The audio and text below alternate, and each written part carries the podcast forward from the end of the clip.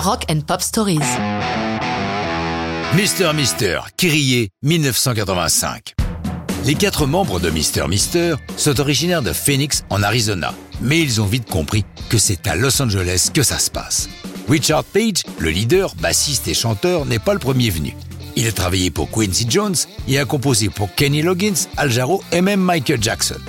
Au début des années 80, avec son pote d'enfance Steve George, il décide de monter un groupe, recrutant d'autres musiciens de leur ville d'origine, le batteur Pat Mastelotto et le guitariste Steve Farris. Richard Page a foi dans le groupe qu'il monte, puisque, malgré le succès très relatif de I Wear the Face, le premier album de Mr. Mister, il s'offre le luxe de refuser la place de chanteur lead de Toto, puis de celui de Chicago. Il a raison d'être tenace leur deuxième album, Welcome to the Real World, va fonctionner au-delà de leurs espérances, avec deux chansons qui prennent successivement la tête des classements US, Broken Wings en juin 85 et Kyrie, numéro 1 à son tour en mars 86. Pourquoi ce titre Kyrie? Ça vient du grec, langue dans laquelle les évangiles chrétiens ont été rédigés, et la première phrase est tout à fait religieuse, Kyrie eleison, ce qui signifie Seigneur, prends pitié. Ne vous méprenez pas, Mister Mister n'est pas un groupe de rock chrétien, ça existe.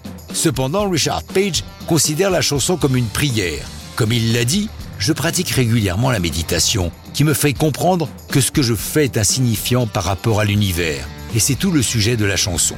Écrite par Page, Steve George et le parolier John Lang, un an avant qu'il l'enregistre, un bruit persistant a couru à l'époque que Page en aurait eu l'idée après avoir été victime d'une agression.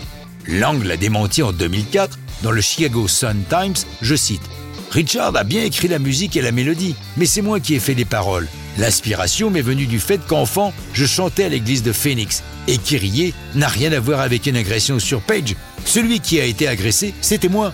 C'est arrivé trois ans avant que j'écrive Kyrie, et l'agression n'a rien à voir avec la chanson. Kyrie sort en single en décembre 85 accompagné d'un clip filmé par l'anglais Nick Morris alors qu'ils sont en tournée en première partie de Tina Turner. Certaines images sont réalisées sur une plage de Floride, mais le Britannique ignore que la loi américaine l'oblige à faire signer des autorisations de tournage aux passants qui apparaissent sur le clip.